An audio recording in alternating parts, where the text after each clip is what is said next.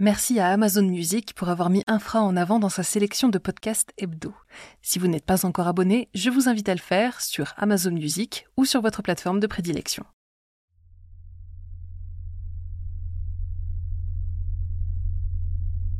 Vous entendez ce bourdonnement? Comme un moteur diesel allumé au loin? Peut-être que plusieurs d'entre vous vivent avec depuis des années. Peut-être que d'autres ne l'avaient encore jamais remarqué jusqu'à présent, et il y a fort à parier que la plupart d'entre vous ne l'aviez jamais entendu et ne l'entendraient jamais. Aujourd'hui, on va parler du hum, le bourdonnement, un son mystérieux perçu par une fraction de la population à travers le monde entier et qui continue, après plus d'un demi-siècle, à confondre les scientifiques. Dans cet épisode, il sera question d'infrasons, du hum de Windsor, de Taos ou de Kokomo, de chapeaux en aluminium, de complots gouvernementaux et de poissons qui produisent des sons de cornes de brume. Avant de percer les secrets du hum, pensez à vous abonner et n'hésitez pas à partager ce que vous avez pensé de ce podcast à la fin de l'épisode.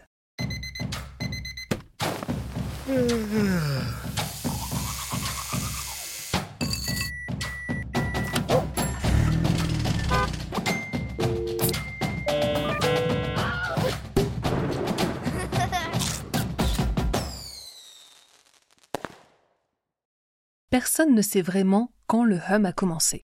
Des historiens affirment que les premiers témoignages remontent au XIXe siècle, pendant la révolution industrielle. À cette époque, certains disent entendre un bourdonnement constant, comme celui produit par une gigantesque nuée d'abeilles. Avancé dans les années 1940 et 50, et des milliers de personnes cette fois déclarent être gênées par un vrombissement dans les régions de Londres et du Southampton. Pour les plus rigoureux toutefois, c'est autour des années 70 que se place le point d'origine du phénomène, avec les premiers témoignages documentés par les scientifiques. Cette incertitude qui entoure la chronologie du hum n'est que le point de départ d'une série de questions dont beaucoup peinent encore à trouver une réponse. S'agit-il d'un son, d'une onde électromagnétique ou d'une illusion auditive? Pourquoi est-il audible à travers le monde entier? A-t-il plusieurs sources distinctes ou une seule explication possible? Et pourquoi est-ce que seulement 2% des gens parviennent à le percevoir? Commençons par ce que l'on sait. Le hum est défini comme un son à basse fréquence, audible par une petite fraction de la population d'un bout à l'autre du globe, et généralement décrit comme le bruit distant d'un moteur diesel en marche. Il peut parfois s'accompagner d'un sifflement, mais dans tous les cas, il doit être majoritairement grave, ne dépassant habituellement pas les 100 Hz. On surnomme ces victimes les hearers, les entendeurs, et ce phénomène en apparence acoustique peut s'accompagner de tout un tas de symptômes plus ou moins désagréables. Insomnie, nausées, spasmes musculaires, stress chronique, difficultés de concentration, fatigue, palpitations cardiaques, maux de tête, augmentation de la tension, fatigue oculaire, picotement, pression auriculaire, sensation de corps qui vibre ou qui crépite électriquement, changement de personnalité ou encore hallucination, généralement auditive. Comme le précise Jeff Leventhal, grand expert du son et des vibrations, le terme hum qualifie un son répondant à ces critères, et dont la source n'a pas encore été identifiée. Ce qui fait le hum, c'est donc son mystère. Alors il existe tout plein de sources de bruit basse fréquence sur Terre, comme les séismes, les tempêtes, les éruptions, l'activité géomagnétique, les avalanches ou la foudre. Et depuis l'avènement des machines, les humains n'ont fait qu'allonger la liste. Transport, éoliennes, mines, usines et j'en passe. Les définitions peuvent varier, mais on situe généralement un son basse fréquence entre 10 et 100 Hz, et un infrason en dessous de 20 Hz, la limite théorique de l'audition humaine. Sauf que, comme on va le voir, un infrason, contrairement à la définition populaire, n'est pas forcément un son inaudible. Par exemple, peut-être que certains et certaines d'entre vous parviendraient à entendre cette onde à 15 Hz si votre matériel audio le permet.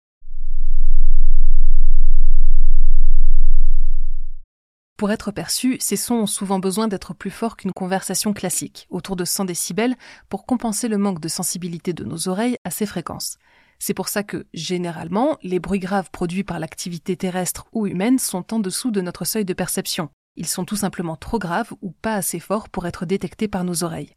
Seule une fraction de la population y est véritablement sensible et malheureusement pour ces personnes, encore aujourd'hui, l'OMS reconnaît que les standards et les instruments de mesure utilisés pour estimer une nuisance sonore prennent encore trop peu en considération cette sensibilité aux basses fréquences.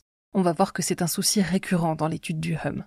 Même lorsque plusieurs centaines de personnes se plaignent d'un bruit, les scientifiques ne parviennent pas toujours à le mesurer objectivement. Histoire de compliquer un peu plus les choses, trois autres facteurs sont à prendre en compte. Déjà, plus une fréquence est basse, moins elle est perturbée par les obstacles qu'elle rencontre sur son chemin. Vous l'avez peut-être déjà remarqué, plus un son vous parvient de loin, plus ses fréquences les plus aiguës sont atténuées, dispersées aux quatre vents. Les sons basse fréquence peuvent donc venir d'une source très proche comme très lointaine en ayant subi très peu d'altérations, ce qui rend leur point d'origine d'autant plus difficile à localiser. D'autre part, le vent ou les changements de température peuvent au contraire contribuer à rendre un son plus fort ou à l'atténuer. Et enfin, il arrive que les entendeurs décrivent des bruits très différents les uns des autres, ou qu'au contraire, ils entendent exactement la même chose. Alors, je vous propose qu'on procède méthodiquement, en partant des sources possibles les plus proches, puis en s'éloignant petit à petit. On va commencer cette enquête dans nos oreilles, et vous allez voir qu'elle va nous mener jusque dans les profondeurs insondables des océans.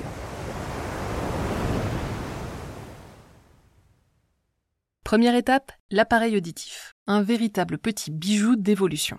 Grâce à une architecture complexe et précise qui mériterait qu'on y consacre un épisode entier, notre corps transforme de simples variations de pression dans l'air en son, en bruit, en voix ou en musique. Mais malgré sa complexité, ou peut-être à cause d'elle, notre oreille n'est pas entièrement immune aux anomalies et autres hallucinations.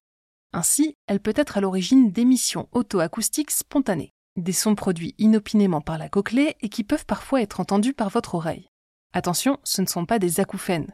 Contrairement à eux, les émissions auto-acoustiques spontanées peuvent être enregistrées à l'aide de minuscules micros qu'on insère dans le canal auditif. C'est fou, non? Votre oreille produit des sons qu'un micro peut capter.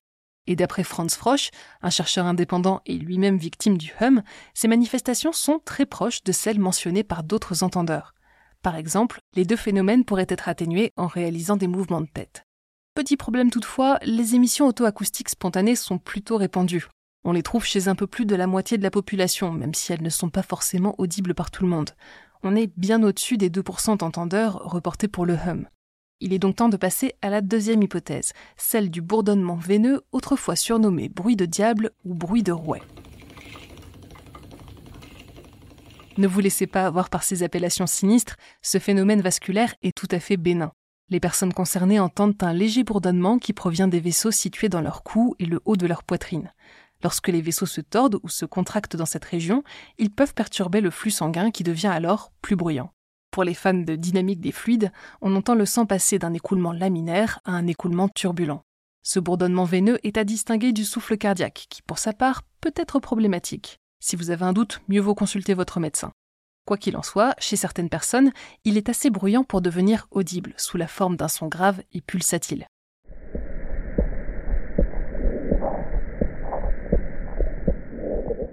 Malheureusement, là aussi le phénomène est fréquent, mesurable et bien connu des médecins. Pas de quoi justifier un mystère persistant. Une dernière hypothèse d'origine interne pourrait alors être les acouphènes, tout simplement. Plus difficiles à objectiver, ceux-ci peuvent avoir une multitude d'origines différentes. Une perte d'audition liée à l'âge ou à un traumatisme, une infection de l'oreille, une accumulation de cérumen, une blessure au niveau de la tête ou du cou, du stress ou même des médicaments peuvent provoquer cette impression de tintement désagréable. Une étude de 1983 menée sur un petit échantillon d'entendeurs britanniques suggère qu'un quart d'entre eux étaient atteints d'acouphènes à basse fréquence. On tient donc un début de piste, mais ce n'est pas tout à fait suffisant.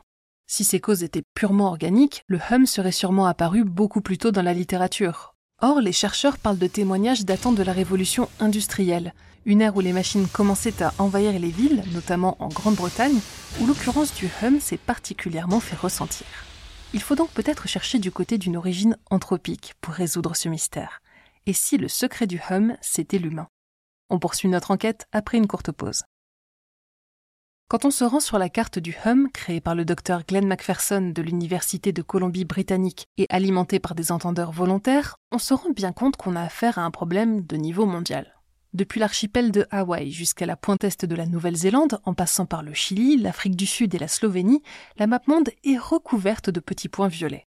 Chacun s'accompagne d'une fiche détaillée avec l'âge et l'état de santé de la personne qui a signalé le bourdonnement, ainsi que des détails sur le son, sa fréquence, sa durée ou encore le moment de la journée durant lequel il est le plus audible. Mais même si le phénomène est global, on remarque tout de même plusieurs choses. Une majorité des signalements provient de pays anglophones, comportant les États-Unis, le Royaume-Uni, l'Australie et la Nouvelle-Zélande. On note aussi une concentration du hum en Europe, en particulier aux Pays-Bas et en Belgique. Ainsi, même s'il n'est pas impossible de l'entendre en zone rurale ou même dans des régions sauvages, dans l'ensemble, le hum est plus fréquent dans des pays fortement industrialisés, avec une représentation importante dans les grandes villes et les zones portuaires. Copenhague, Bristol, Vancouver et Détroit ont toutes leurs ports et leur hum. Car oui, il est temps de préciser quelque chose. Si le hum est un phénomène répandu mondialement, il défraye surtout la chronique lorsqu'il touche une ville en particulier. On lui donne alors le nom de la localité qui l'affecte. Bristol Hum, Taos Hum ou encore Logs Hum. Il existe aussi un Times Square Hum, mais si vous entendez celui-ci, pas de raison de vous inquiéter. Il s'agit en réalité d'une installation artistique mise en place en 1977 par le compositeur Max Newhouse. J'en profite aussi pour clarifier un autre point. Je parlais tout à l'heure de 2% de la population capable d'entendre le hum, et d'après les médias, on parle bien de 2% de la population mondiale. Mais en faisant mes recherches, j'ai constaté que plusieurs articles parlaient plutôt de 2 à 10% des habitants au sein d'une communauté touchée par le hum. Il est donc possible que le nombre d'entendeurs soit plus petit que la presse ne l'ait laissé entendre, même si l'origine de ce bruit n'en est pas moins énigmatique.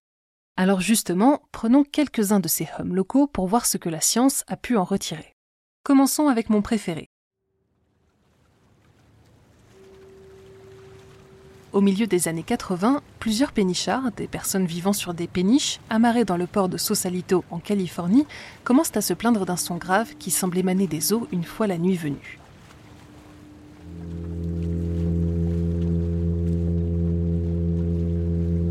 Décrit comme une formation de hautbois, un générateur distant ou encore un rasoir électrique dans une bassine d'eau, le bourdonnement est assez fort et dure assez longtemps pour empêcher les entendeurs de dormir. Certains commencent à parler d'installations militaires secrètes, tandis que d'autres rejettent l'histoire, la qualifiant simplement de légende urbaine. Mais c'est le directeur d'un aquarium qui finit par reconnaître le bruit et résoudre le mystère. À l'occasion de la saison des amours, un banc de poissons-crapauds à nageoires unies s'est réuni dans le port pour produire ce vacarme assourdissant.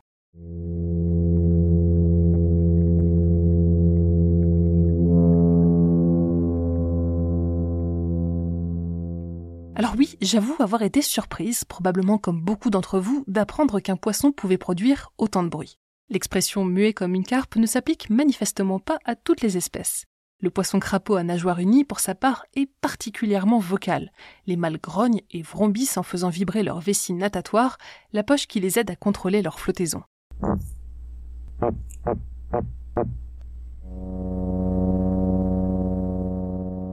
Il n'est d'ailleurs pas le seul à produire du son. Le poisson dit grand tambour utilise lui aussi sa vessie natatoire. Les hippocampes entrechoquent des os de leur crâne. Et les harengs pètent pour communiquer entre eux.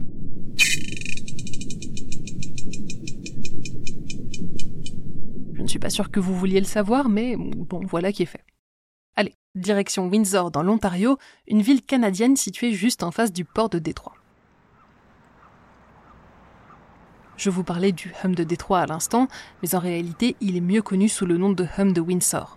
En 2011, les résidents des deux villes se sont mis à entendre un son basse fréquence intermittent capable de durer plusieurs heures d'affilée. On a là affaire à un hum typique, un bruit distant de moteur diesel en marche, parfois ressenti comme une sensation plutôt que comme un bruit. Malgré des investigations sur place, personne n'a été capable d'en identifier la source jusqu'en 2020 quand la pandémie a forcé la fermeture d'une aciérie américaine à la périphérie de Détroit. Mystère élucidé. Un cas plus complexe maintenant. La ville de Kokomo dans l'Indiana. En 1999, les premières plaintes commencent à émerger. La source du bruit est difficile à identifier car les entendeurs semblent répartis aléatoirement sur la carte, ne pointant vers aucun lieu en particulier. Les chercheurs parviennent tout de même à enregistrer des sons à 10 et 36 Hz chez certains des résidents, alors que ceux-ci expriment des symptômes. Les sons sont plus forts qu'un simple bruit de fond normal, et grâce aux appareils de mesure, on finit enfin par trouver les coupables. Des compresseurs d'air industriels près du centre-ville et une tour de refroidissement située plus loin. Les usines à l'origine de ces nuisances s'engagent à mettre en place des moyens pour les supprimer, mais même après que les modifications ont été effectuées, le hum de Kokomo persiste pour une partie des habitants. Plus étrange encore, dans plusieurs des maisons, les systèmes électriques sont en carafe. Les grippins tombent en panne, les ampoules éclatent et les voitures équipées d'un système d'allumage à distance démarrent toutes seules dans leur garage. Et en menant de plus amples études, on découvre des champs électromagnétiques puissants chez la majorité des personnes toujours affectées par le problème. Eh bien, figurez-vous qu'on retrouve la même situation à Taos, dans le Nouveau-Mexique, au début des années 90. Cette fois, l'enquête est menée conjointement par le laboratoire de Los Alamos, les laboratoires Sandia, le laboratoire Phillips de l'US Air Force et l'Université du Nouveau-Mexique. Rien que ça. Le hum de Taos reçoit énormément d'attention médiatique, mais malgré tous les efforts déployés, sa source reste impossible à identifier. Si ce n'est qu'une fois encore, on remarque des champs électromagnétiques élevés et des dysfonctionnements électriques dans les zones affectées. En cause, les lignes haute tension de la ville, manifestement un peu trop puissantes pour être situées aussi près des habitations. Alors, est-ce que le syndrome d'hypersensibilité électromagnétique, dit HSE, aurait quelque chose à voir avec ça? Eh bien, je ne vais pas trop entrer dans le détail car c'est un sujet à part entière, mais à ce jour, aucune étude scientifique n'a pu apporter de preuves solides à l'existence de ce syndrome. Si des études semblent indiquer que les ondes électromagnétiques pourraient devenir audibles au-delà d'une certaine intensité, rien ne les relie pour l'instant au hum. Une étude menée par Glenn McPherson, celui de la carte du hum, a même démontré que les entendeurs percevaient toujours le son après avoir été placés dans une boîte isolée contre les ondes radio. Il y a donc peut-être quelque chose à creuser de ce côté-là, mais à défaut d'une explication solide et satisfaisante, je vous propose de poursuivre notre investigation. Petite note, si vous pensez être vous-même sensible à ces ondes, sachez qu'un chapeau en aluminium peut efficacement les bloquer. Ce n'est pas une blague, mais il va sans dire que je vous recommande de ne porter cet accessoire que chez vous. Parmi les autres suspects d'origine anthropique, on trouve les oléoducs. D'après deux études menées par le chercheur Viktor Krylov, leurs vibrations pourraient se répercuter dans le sol et faire vibrer les bâtiments alentours, mais à ce jour, aucune mesure n'est venue corroborer cette hypothèse. Les transformateurs de puissance, pour leur part, sont connus pour générer un bourdonnement autour de 100 Hz, le double de la fréquence électrique du réseau. Placés trop près des zones résidentielles, ils peuvent générer un hum, mais comme on l'a dit, un hum n'est un hum que tant que sa source n'est pas identifiée. Pour ceux qui restent un mystère, la vérité est ailleurs. Oui, fans de X-Files, c'est désormais à vous que je m'adresse. Les hypermnésiques parmi vous se souviendront peut-être que l'agent Mulder fait très brièvement allusion au hum de Taos dans l'épisode 2 de la saison 6. Il y est question de contrôle mental mis en œuvre par le gouvernement à l'aide d'ondes extrêmement basse fréquence ou ELF. Et je suis au plaisir de vous dire que lorsque l'on parle du hum, les théories du complot vont bon train. Elles incriminent le plus souvent des projets de l'armée, comme le LORAN ou le HARP. Alors afin de ne décevoir personne, voyons si ces deux-là tiennent le coup. Le LORAN est un système de radionavigation utilisant un réseau de puissants émetteurs radio. Ceux-ci communiquent de manière constante à une fréquence de 100 Hz, mais pour l'instant, aucune corrélation n'a pu être démontrée entre la répartition des entendeurs et celle des lieux d'émission. Quant au très controversé HARP, un programme de recherche consacré à l'étude de l'ionosphère, il n'est entré en service qu'au milieu des années 90. Il ne peut donc au mieux expliquer qu'une partie des hums, mais là encore il y a un hic. Tandis qu'on accuse le centre de produire des ondes radio capables de voyager sur des milliers de kilomètres, les hums sont généralement confinés dans les villes qu'ils affectent, avec un rayon de moins d'une centaine de kilomètres. Je n'irai pas jusqu'à m'aventurer à dire que l'armée n'a rien à voir avec le hum, je n'en sais rien, mais une fois de plus, on se retrouve sans explication véritablement satisfaisante. Alors après une dernière pause, je vous propose d'effectuer la dernière partie de notre voyage. Par-delà notre corps, les villes et les réseaux de satellites, jusqu'au plus profond des océans, où les chercheurs ont fait une découverte intéressante. Je vous laisse prendre votre maillot et on y va. Comme on l'a vu, il existe un Taos Hum, un Kokomo Hum ou encore un Bristol Hum. Mais il existe aussi un Earth Hum, un bourdonnement persistant émis par notre planète. Ce bruit est décrit pour la première fois en 1998 par une équipe japonaise et il faudra attendre 2015 pour que des chercheurs français parviennent enfin à en découvrir la source exacte. En roulant contre le plancher océanique, des vagues dites infragravitaires font résonner la Terre comme un bol tibétain. Elles génèrent ainsi un bruit de fond, particulièrement remarquable lors des tempêtes en mer, et depuis devenu un outil très utile pour mieux comprendre la structure interne qui se trouve sous nos pieds. Plusieurs personnes ont déclaré le mystère du hum élucidé suite à la publication de cette étude, mais là aussi, et encore et toujours, il y a un hic. Avec une période de l'ordre de 30 secondes, soit à peine 0,03 Hz, le murmure de la Terre est inaudible pour nos oreilles humaines. Même le pigeon, a priori doté de la meilleure audition basse fréquence, ne descend pas en dessous de 0,05 Hz dans des circonstances optimales. Le mystère reste donc entier, ou en tout cas ses réponses multiples. Dans certaines circonstances, le hum n'est rien de plus qu'un son produit par le corps de celui ou celle qui l'entend. Dans d'autres, c'est un poisson qui chante à la lune. Pour certaines villes victimes de l'industrialisation, c'est une usine qui vrombit. Et pour encore beaucoup de monde à travers le globe, c'est une énigme qui ne demande qu'à être résolue. Les solutions pour venir à bout du hum sont quant à elles aussi variées que ses origines possibles. Certaines personnes déménagent, d'autres apprennent à vivre avec, grâce à la méditation, une aide psychologique, de la thérapie comportementale et cognitive ou un recours aux anxiolytiques. Une autre tactique peut consister à utiliser des bruits blancs pour masquer ce bourdonnement. Pour en apprendre plus à ce sujet, je vous renvoie à l'épisode précédent. Et enfin, si vous êtes concerné, évitez d'améliorer l'isolation phonique de votre maison sans avoir préalablement mené des analyses acoustiques chez vous. Plusieurs entendeurs affirment que ces mesures n'ont fait qu'aggraver le problème en réduisant le bruit environnemental et en rendant de ce fait le bourdonnement d'autant plus notable. Alors justement, dites-moi, est-ce que vous l'entendez, vous, le hum? Partagez votre expérience en commentaire, et mieux encore, si vous ne l'avez pas encore fait, ajoutez-la à la carte de Glenn McPherson. J'ai entendu le hum chez moi il y a un an ou deux sans savoir de quoi il s'agissait. Ce n'est qu'en écrivant cet épisode que ce souvenir m'est revenu, et je dois dire que je regrette un peu de ne pas avoir eu la présence d'esprit de l'enregistrer à l'époque. Maintenant que vous savez tout sur le hum, vous savez quoi faire si jamais il vient vous titiller les oreilles.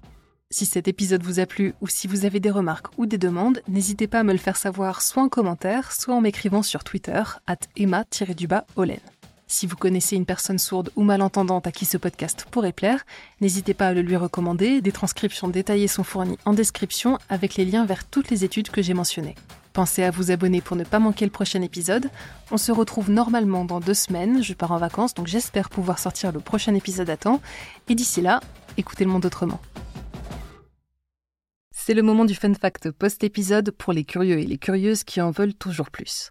Le hum est probablement le bruit le plus mystérieux qui reste à élucider, mais il y en a quelques autres qui ont donné du fil à retordre aux scientifiques. On y retrouve Julia, Slowdown ou encore le fameux Bloop dont ma collègue Julie Kern vous a parlé dans un ancien épisode de Chasseurs de sciences. Dans les trois cas, il semblerait que le coupable le plus probable soit un iceberg, un objet particulièrement bavard qui aura très certainement son propre épisode d'infra.